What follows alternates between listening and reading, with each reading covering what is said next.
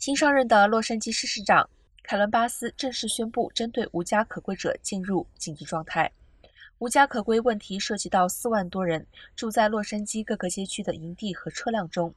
巴斯表示，洛杉矶市将采取积极的方法，通过出租公寓和酒店的房间来提供临时住房。巴斯承诺将会很快地进行另一场新闻发布会，详细介绍他的内部安全项目。该项目的任务是让最困难地区的人们迅速离开街道。他预计需要不到一亿美元的资金。